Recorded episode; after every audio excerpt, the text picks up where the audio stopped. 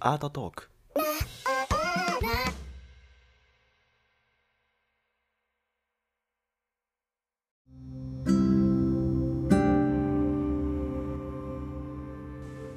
はい、ハロリアリーブンということで、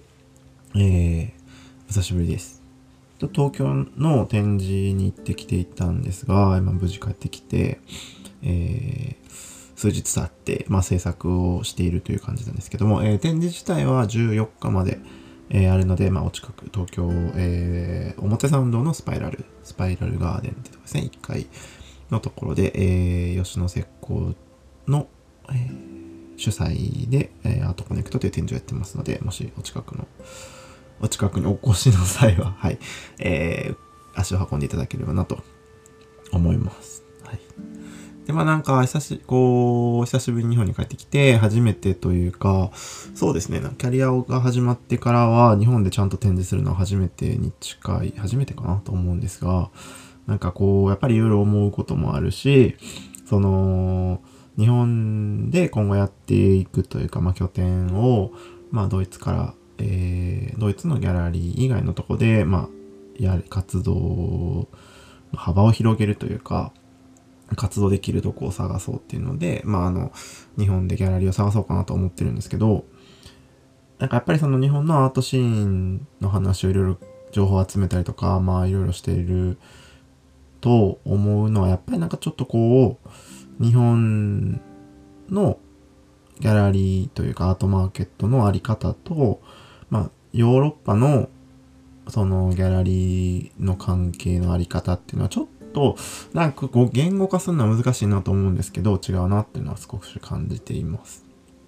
うん、っていうのはなんか多分日本はまあ島国っていうのがあってその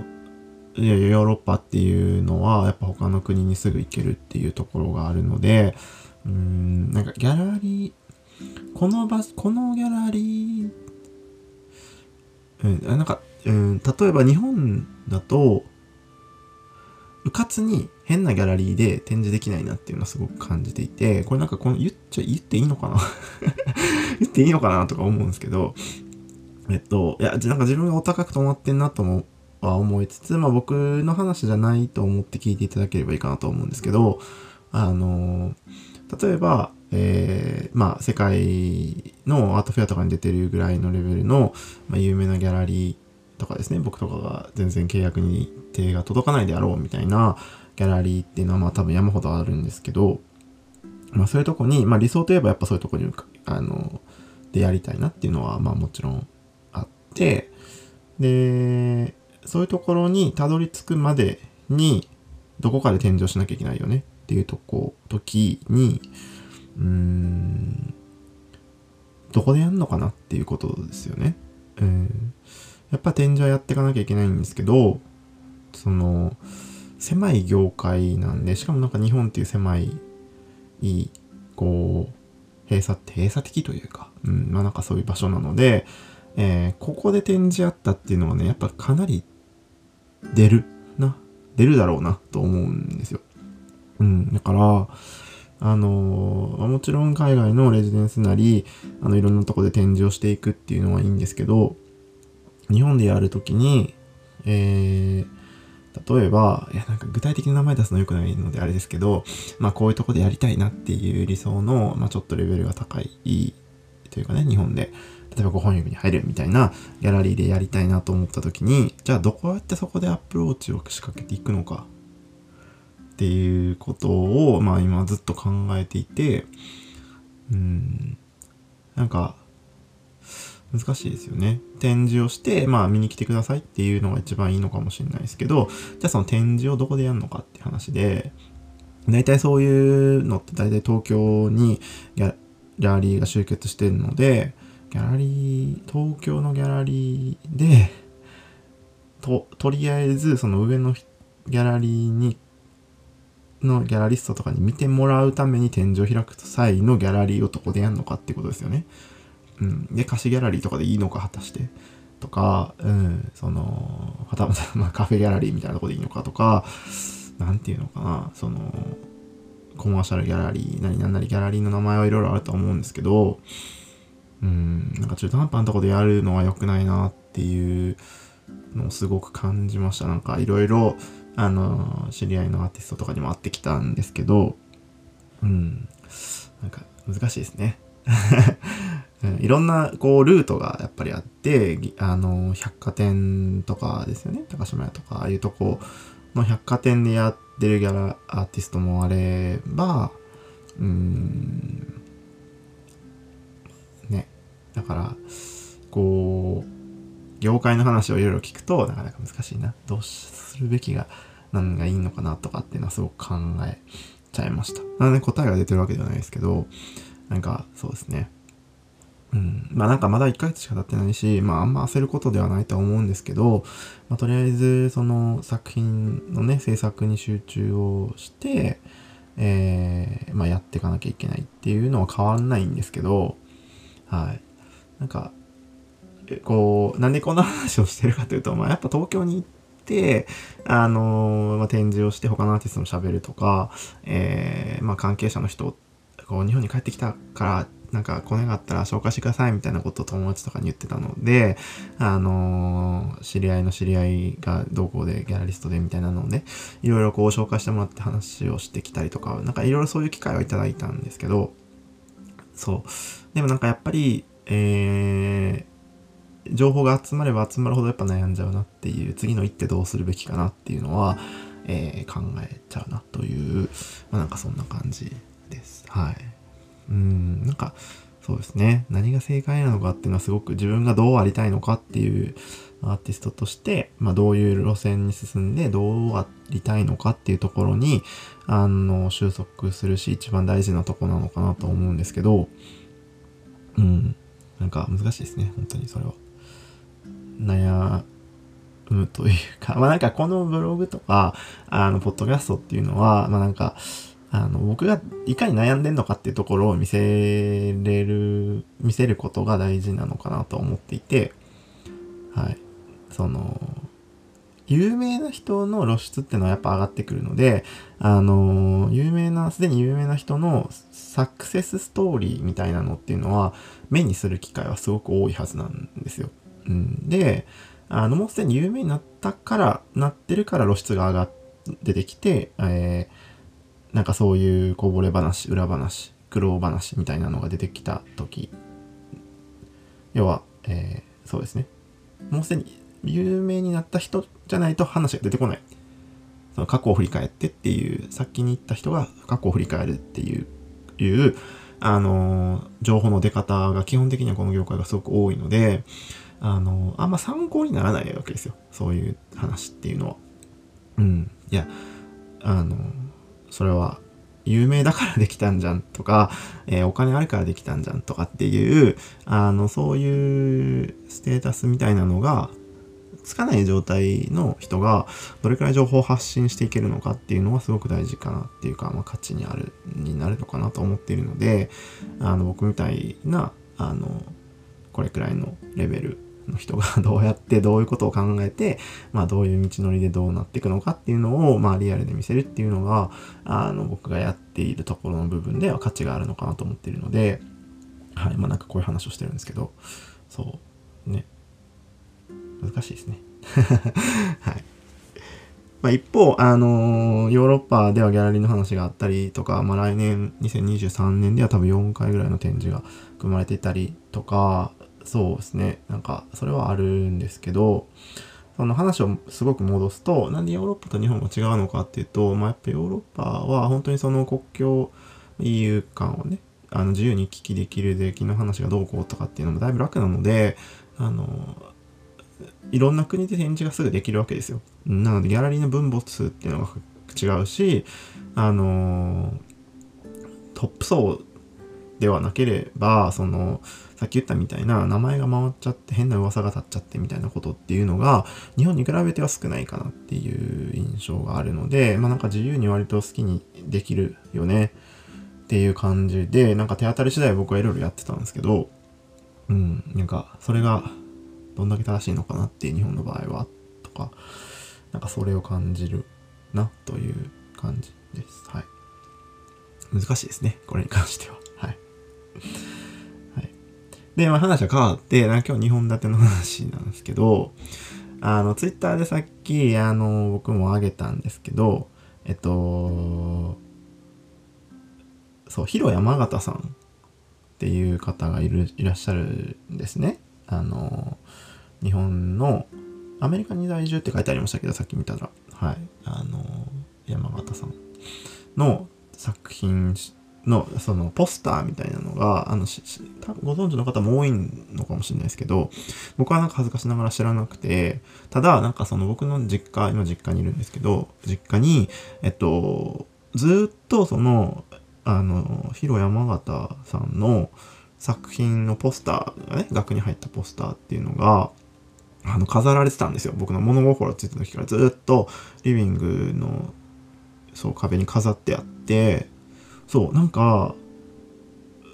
物心ついてからずっとそれがそこにあったので、なんか、これが誰の作品なのかみたいなこととかを考えたことが一度もなかったんですよ。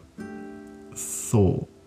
一度もなくて、で、まあなんか画家になってというか、アーティストになって帰ってきて、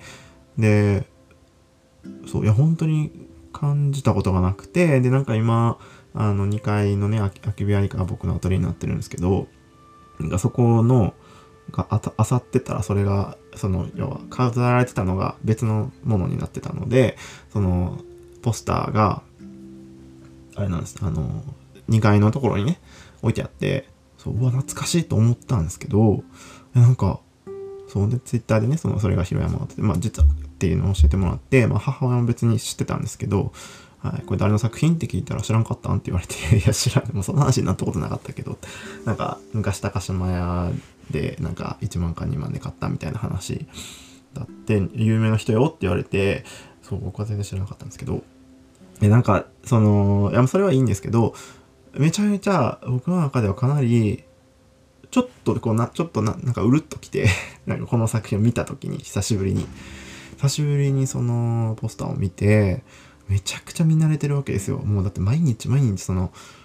そのリビングの扉の横に書かれ、飾られてたし、階段のとこに飾られてたので、一日何十回かは目にするわけじゃない。何十回っていうか、はい。目をする、目にするので、なんか、ちょっと感動を覚えて、久しぶりに見たっていうのと、なんか自分の中で結構大きいんだなって。その、あまり僕誰かの作品を買うとか買いたいなと思ったことはこれまでなかったんですけど、なんかその山形さんの作品を見て、へえっていう、なんか、なるほど。なんかこう、これが人が作品を大事にする感覚なのかなとか、あのーその人にとって大きな意味を持つ作品とかっていうのは、こういう風に培われていくのかもしれないな、みたいなことを考えてたんですね。だって、なんか、えっ、と、単純に言うと、その平山形さんの作品を見ても、あの、美術的な目で僕が、例えばそれがギャラリーとか美術館にあった時に見たら多分何にも思わないと思うんですよ。それは多分僕の、あのー好きな範、ジャンルの範囲内じゃないからってことで、あのー彼の作品を、あの、下に見てるとか、あの、ネガティブな意味では全くないんですけど、ただ、なんかそのコンテンポラリーの人からすると、多分別に興味を持たないタイプなんだろうけど、やっぱり自分の中ではかなり、何なんだろう、こう、すごく大きな意味を持つ作品で、そう、なんか、すごく大事にしなきゃいけない。ただその、まあ、多分印刷、あ、シルクなのかな？シルクスクリーンの中の一部なのか、ただの、あの、レプリカというか、プリントのポスターなんでしょうけど、はい、なんかその、ね。こう、だ、だから、その僕の作品を買ってくれた人が、まあ、例えば自宅に飾ってくれてて、で僕なんてその全然有名ではないわけですけど、あの、そうした時に、その家庭、ご家庭のね、子供とかが生まれて、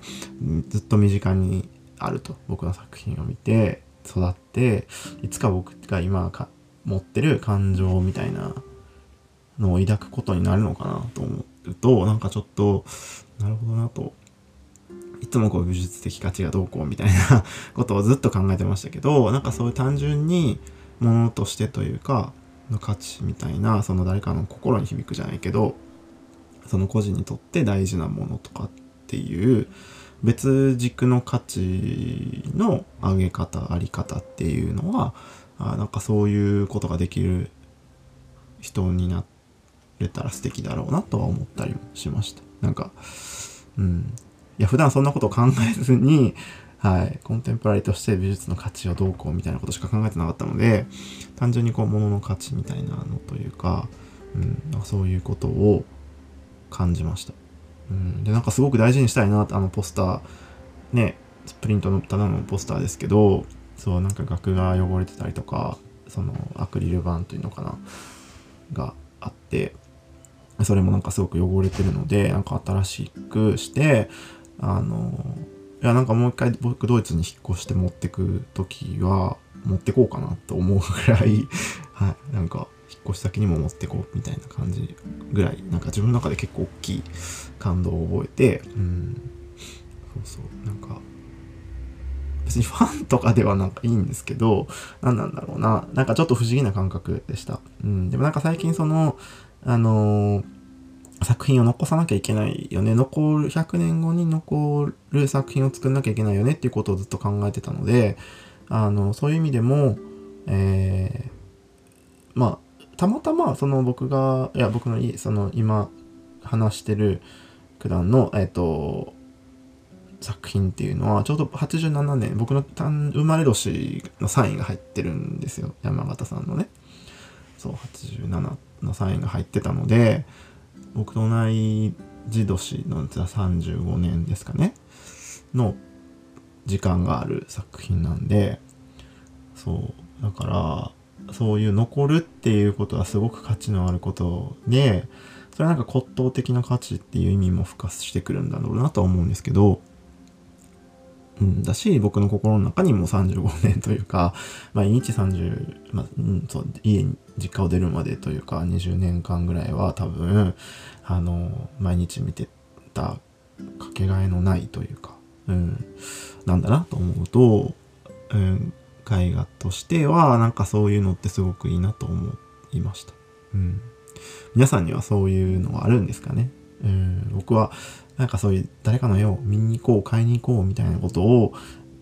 あの、調査とか研究とか、そういうことを度外視して行う人ではなかったので、うん。なんか絵が好きな方とか、単純にね、これをもし聞いてくださっている中で、アーティストとか美術関係じゃない人はもしかしたらそういう風な絵の見方とかができるんだろうなと思うとなんかちょっと羨ましかったりもしたというか、なんかこうどっぷり使ってるとそれ以外こう批評の目というか評論の目と好評の目でしか物事を考えれないのは良くないなみたいなことを思いました。はい。という、えー、まあなんか取り留めもない話でしたけどとりあえず今回はこんな感じでしょうかなと思います。ではまた次回。どうい